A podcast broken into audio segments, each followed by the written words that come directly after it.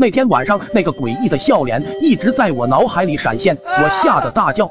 随后几天，我都觉得浑身无力，脸色发青。我爸以为我病了，带我去医院检查，但是医生却检查不出任何毛病，只是给我开了点健胃的药。终于有一天，我病倒了，在床上上吐下泻。村里的一个老人看见我这样，嘟囔一句：“会不会是撞到什么不干净的东西了？”我爸听到这话，身体一抖。第二天，请来一个阴阳师傅。老先生走到病床边，盯着我的胸口看了会，很严肃地说：“这孩子被冤鬼缠上了。”随后把我泡在一个装满热水的大盆里。老先生拿着各种东西绕着我打转，我只觉得脑袋昏昏沉沉，就靠在木盆的边上睡着了。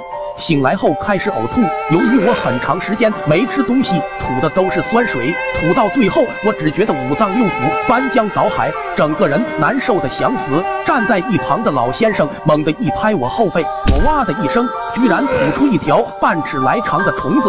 老先生用钢针把它挑起来丢了出去。老先生临走时送了我一个玉佩，他神色复杂的看着我，对我爸说：“这孩子体质特殊，说不定以后还会遇到这样的事。这东西常带在身边，撞到什么脏东西也能护得他周全。”那个鱼牌就这样伴随着我长大，一戴就是十五年。而就在昨天，玉佩碎了，我也没在意。不过我没想到的是，真就那么邪门。那天晚上，我又遇到怪事。